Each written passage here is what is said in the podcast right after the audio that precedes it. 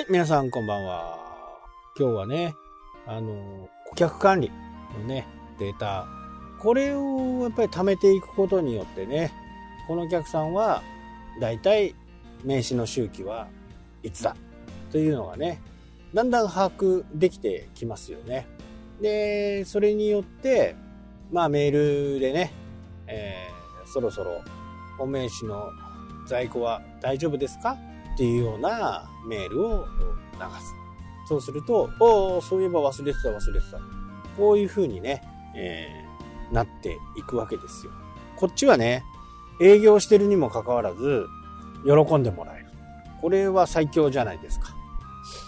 それもなんとなく、さりげなくね、出すことによって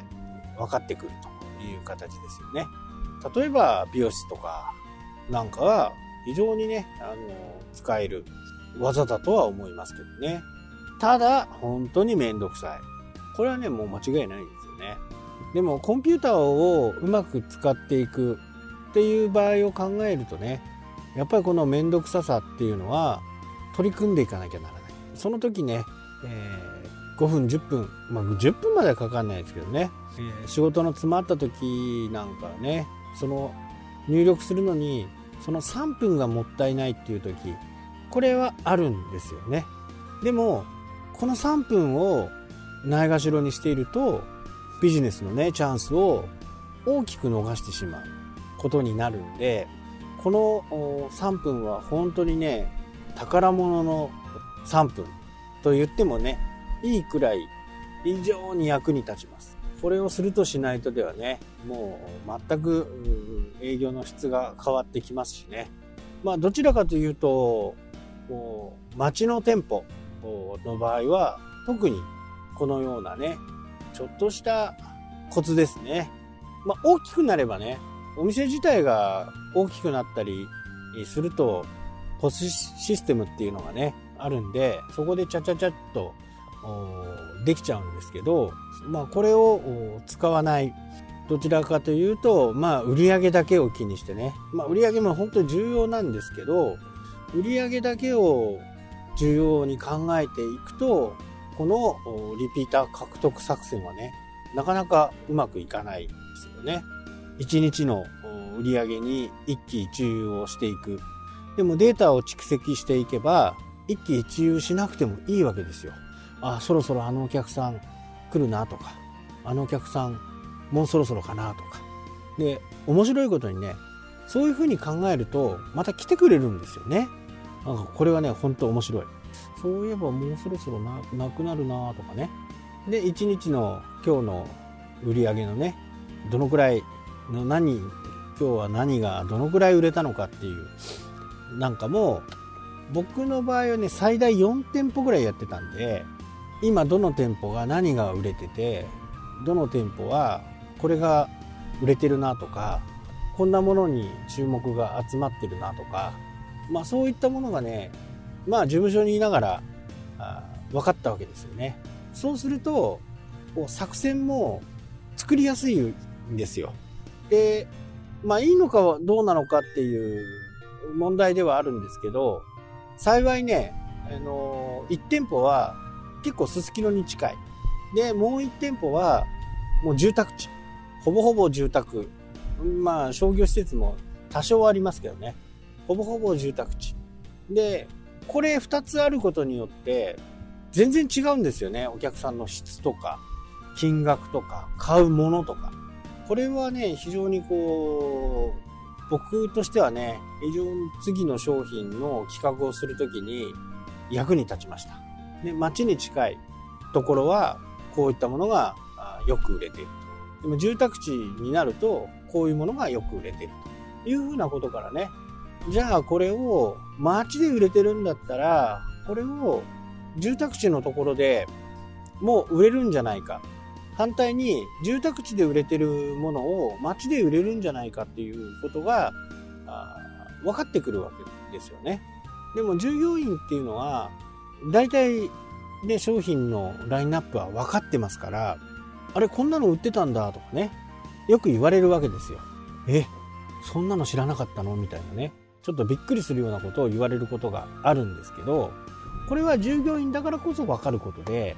一般のお客さんからすると分からないわけですよね。でなかなかこう仲良くなったお客さんだと雑談からねこうクリアファイルもできるんですよとかね。上りもできるんですよとか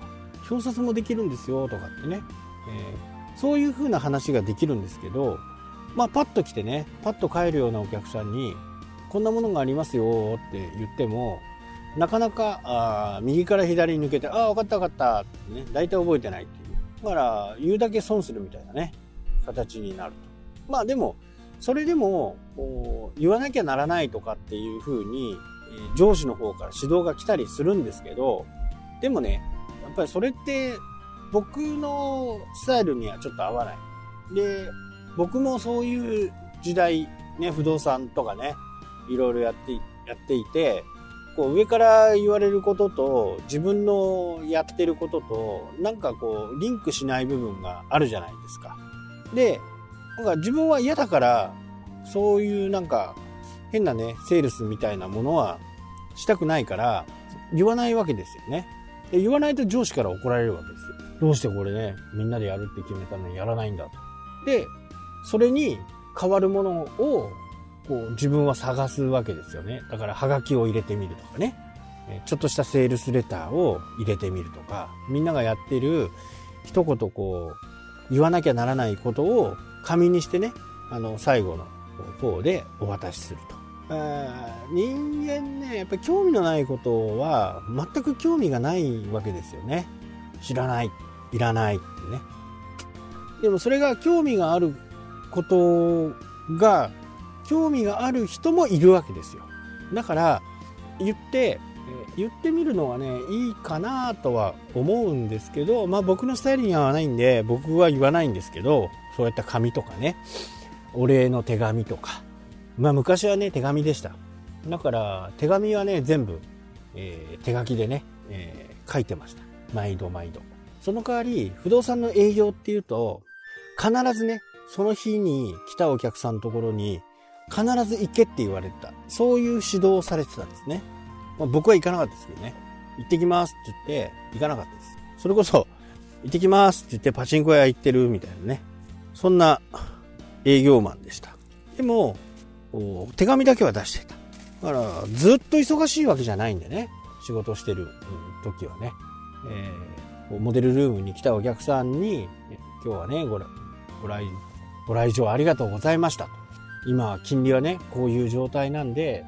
いい時期かと思いますよとかねでその時に話したことを一言二言入れておくこれでね僕は非常にこう効果があったなというふうに思ってます。お前珍しいやつだよなとかって言われたりします。契約の時にね。普通不動産の営業ってその日のうち来るじゃんみたいなことを言われて。いや僕苦手なんですよねとか僕がその立場だったら嫌でしか？嫌でしたからとか。嫌じゃないですか。まだ買うか買わないかもね。まだ全然わかんないのに。まあそんな気持ちでモデルルームって来る人もいるわけですよ。もう買う気満々で来る人もいますよ。買う気満々で来る人もいる。けどもまだまだ検討してね、えこれからっていう人もいるわけですよね、うん、全く、買うこともね予定にないっていう人もいるわけですよね。まあそんな人にもね、あのまあ、今後ね、不動産を買う時にはお手伝いできたらいいなと思っておりますみたいな感じの手紙を書くというふうな形でしたね。まあ、今日ちょっと長くなりましたんで、また明日も